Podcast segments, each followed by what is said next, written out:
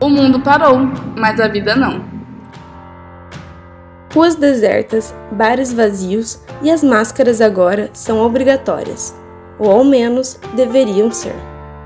2020 mais parece uma verdadeira amostra apocalíptica. Pausa.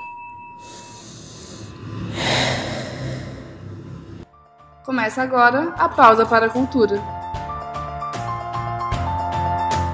Com o isolamento social, pensar em saúde mental é indispensável.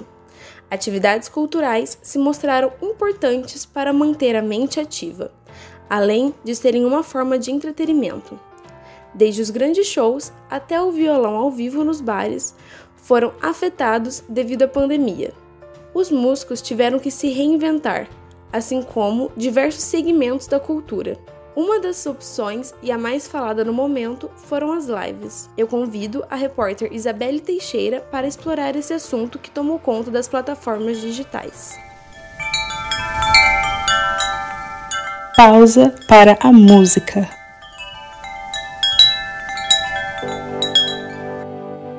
Como todos sabem, as lives são um fenômeno na internet que começou em março, no início da quarentena e duram até hoje. Segundo dados do YouTube obtidos pela revista Exame, as buscas pelo conteúdo ao vivo cresceram 4.900%. A procura é observada em muitas localidades. De acordo com a Tubular Labs, consultoria americana especializada em vídeos na internet, o crescimento nas transmissões ao vivo pelo YouTube no final de março foi de 19%. O cantor, ator, compositor, instrumentista e dono de uma escola de música, Rafael Alves, foi um dos artistas que utilizou as lives para a continuidade de seu trabalho na quarentena. Rafael, fala pra gente como foi a transição do ao vivo para as lives. Não é tão difícil fazer uma live se você tem um home studio, por exemplo, ou se você tem algum equipamento de gravação, alguma coisa assim. Hoje em dia, até do celular dá para você fazer uma live caso você não tenha um equipamento de gravação profissional, né? Mas falando um pouco sobre o setor profissional, é, eu vejo que quando iniciaram as lives dos sertanejos e tudo mais, foi de uma expertise tremenda, porque o que acontece? Eles transformaram o YouTube num, num num canal, num canal como um canal de TV aberta, porque tinha a live, depois da live tinha os patrocinadores, depois dos patrocinadores tinha um comercial que era de patrocinadores também. Então, isso me remeteu muito à, à TV aberta. A busca pelas lives foi tão grande que a cantora Marília Mendonça teve 3,3 milhões de pessoas assistindo simultaneamente a transmissão. Assim como a cantora, diversos artistas usaram esse meio para arrecadar dinheiro para diferentes instituições de caridade. Inúmeras marcas usam as lives para publicidade. Rafael, conta um pouco da sua experiência com parcerias para suas transmissões. Eu pensei em fazer uma live de um projeto que se chamaria Quartou, né? E essa live teria quatro patrocinadores e o que, que eu pensei por trás disso? Que muita gente, assim como eu, estava buscando uma adaptação no mercado. Então tinha muita gente que estava começando a oferecer serviços delivery, começando a entrar no ramo alimentício, por exemplo, ou começando a entrar no ramo digital para apresentar o seu trabalho. E eu pensei, pô, essas pessoas de alguma forma vão querer divulgar isso para as pessoas. Então eu posso usar da minha live, do meu talento, do meu trabalho para realmente oferecer isso para as pessoas.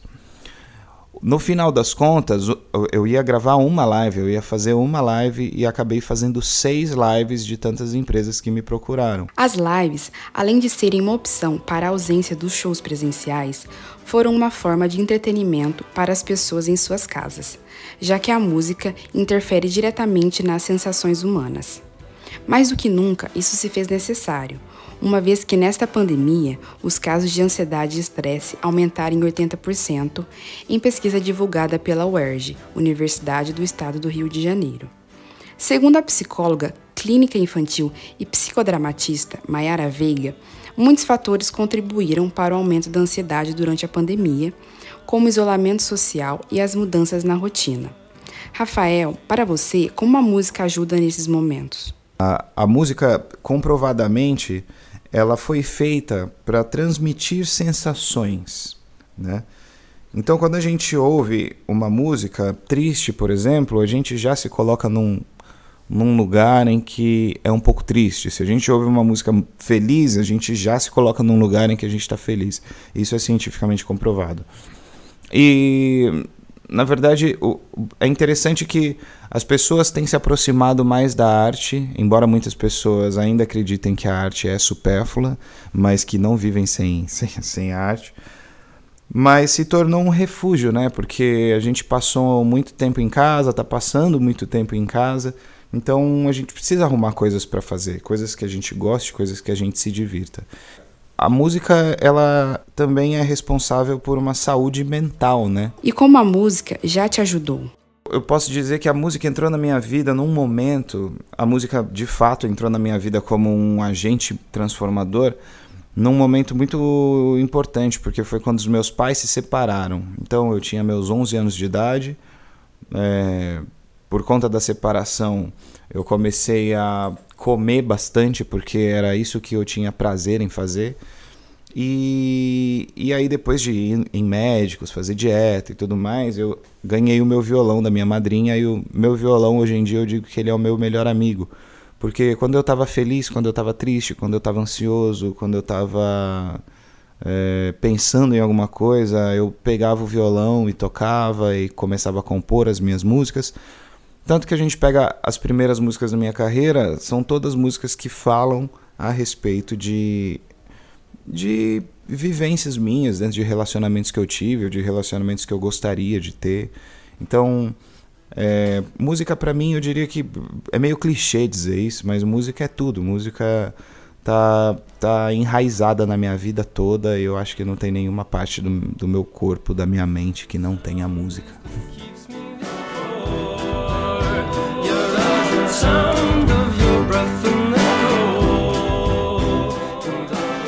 Você sendo músico ou não, aposto que alguma música já foi trilha sonora da sua vida. Heloísa, e o teatro? Já marcou algum momento da sua vida? O teatro é e sempre foi uma peça fundamental da sociedade. Ele surgiu na Grécia Antiga como um esboço em homenagem a Dionísio, o deus do vinho. Com o tempo, o teatro ficou mais elaborado. Figurino, roteiro, maquiagem, iluminação e cenário passaram a ser elementos que podem compor uma cenografia original. Com o avanço da Covid-19 e das medidas de isolamento social, inovação tem sido a palavra-chave para o funcionamento das peças teatrais em 2020. Atores e produtores vêm buscando o auxílio das tecnologias para se estabelecer nessa nova realidade de trabalho. Palcos foram substituídos por algum cômodo livre em casa e espectadores são números de visualizações das lives. Veja mais na reportagem de Karen Kolusiuk.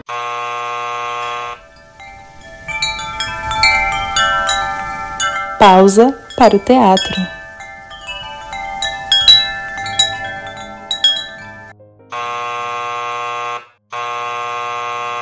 O teatro é uma manifestação cultural que permite que artistas revelem ou deem destaques às vozes silenciadas.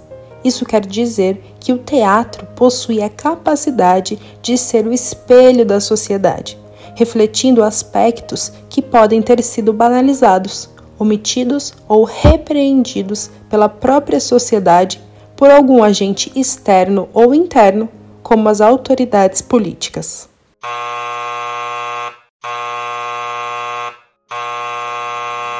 O texto dramático, por exemplo, é construído como uma espécie de fábula e propõe metáforas que podem ser ressignificadas em qualquer época.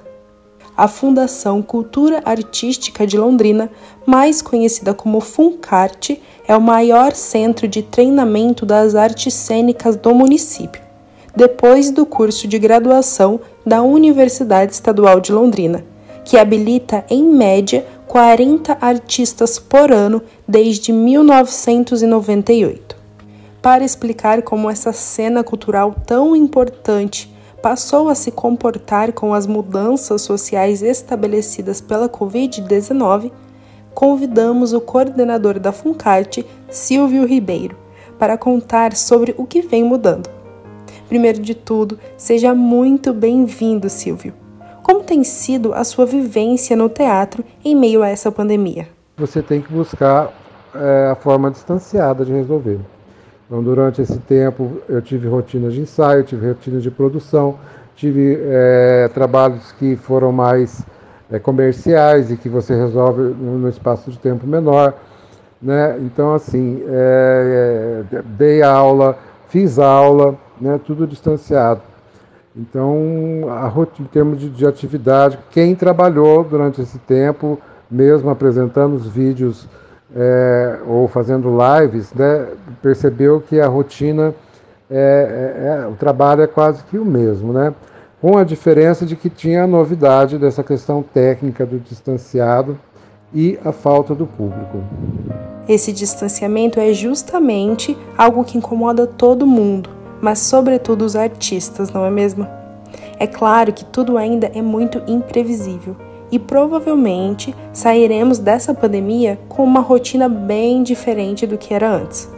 Como você acha que o teatro pós-Covid vai se restabelecer? Parei para pensar, Karen, várias vezes sobre quais as mudanças, o que vai mudar, né? E eu acho que tudo vai surpreender ainda, sabe?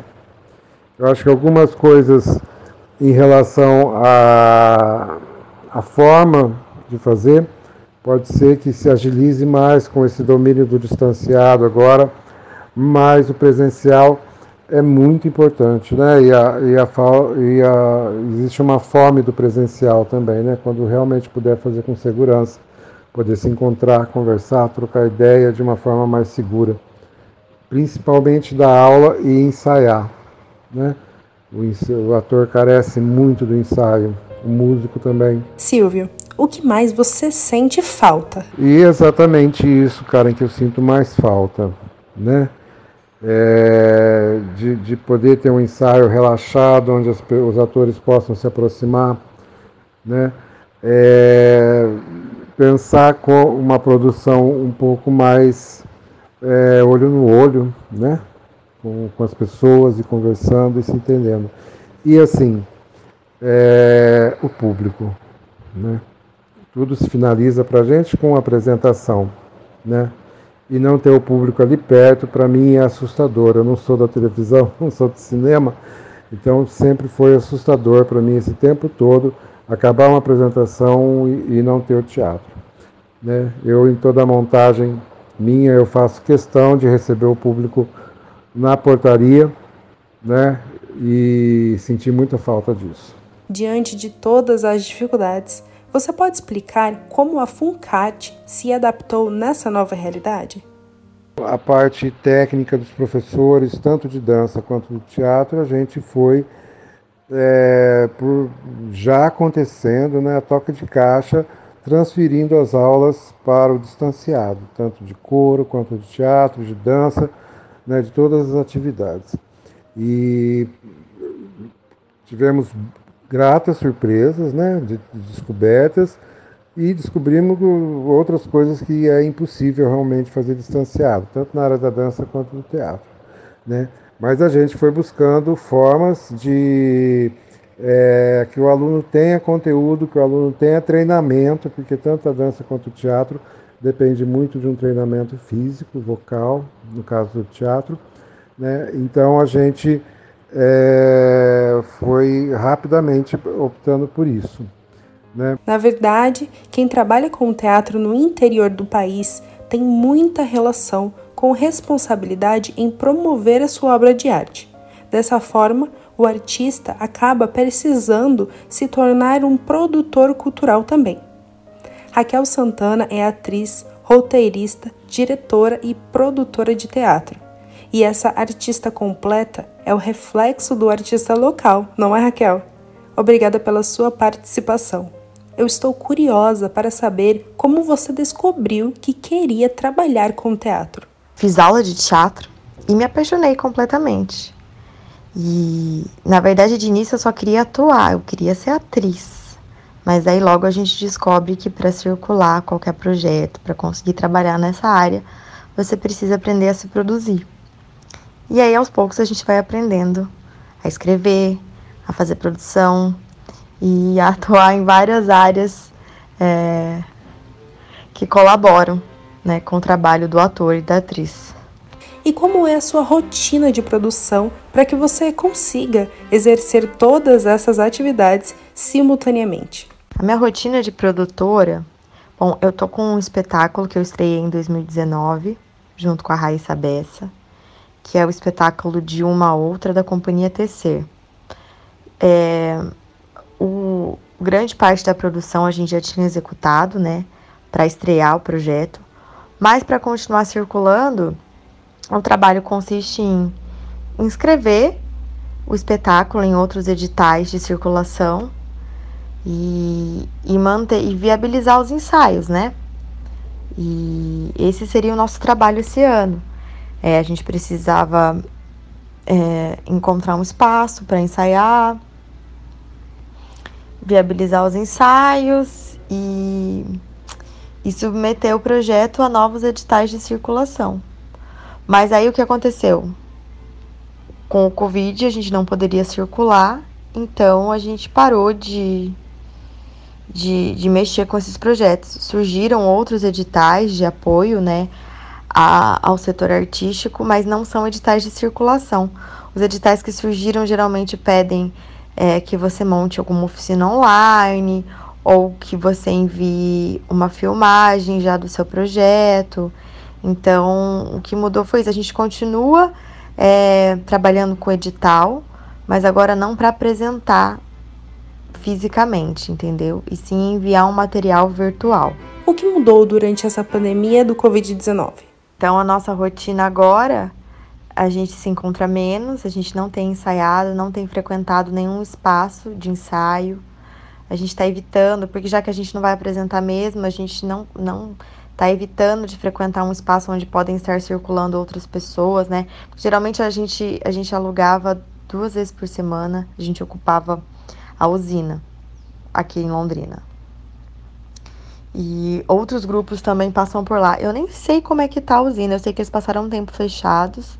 Eu não sei se eles reabriram, mas eu e a Raíssa optamos por, por é, suspender os ensaios momentaneamente e focar nos projetos virtuais. Então, a gente já fez algumas reuniões, é, às vezes para montar um vídeo.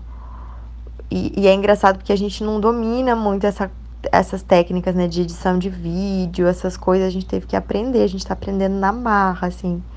E não tá ficando tão bom quanto é o nosso trabalho de atriz, obviamente mas a gente está tendo que se virar.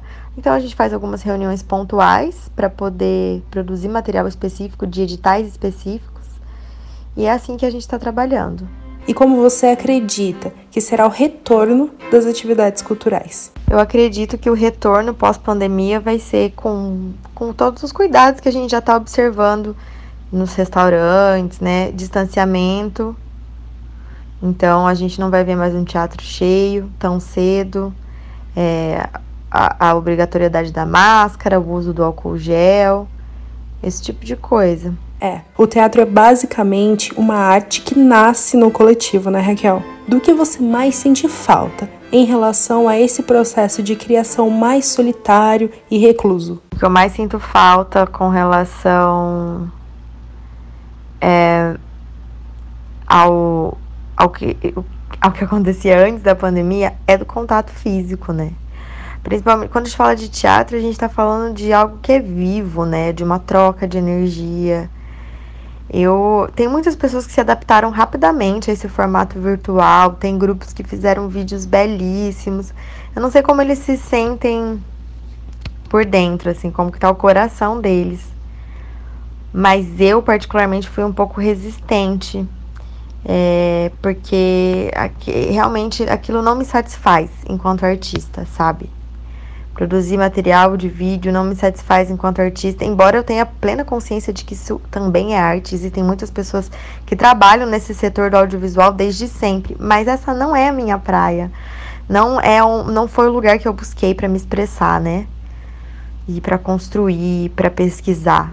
Então eu sinto muita falta do, da presença física das pessoas, é, tanto da minha colega, né, que no caso nossa companhia pequenininha, somos só nós duas, mas a gente também tem é, preparador vocal que acompanha a gente fazendo um trabalho de voz, temos a nossa iluminadora, temos o Rafa que nos auxilia na produção, então estamos todos distantes, não há mais essa troca, né?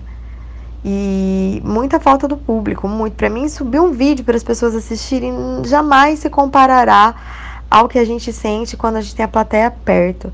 É, eu e a Raíssa, a gente gosta tanto disso que a gente costuma fazer rodas de conversa depois da apresentação. De tanto que a gente necessita dessa troca com as pessoas. Então, está fazendo muita falta. Quantas peças teatrais, shows e concertos você assistiu antes da pandemia e durante o isolamento social? Faça uma pausa para apoiar artistas. O teatro salva, a arte salva. E até a próxima pausa com Alice Rezende, Heloísa Corso, Isabelle Teixeira e Karen Koluchuk. Agora, solta o play na realidade, porque a vida continua.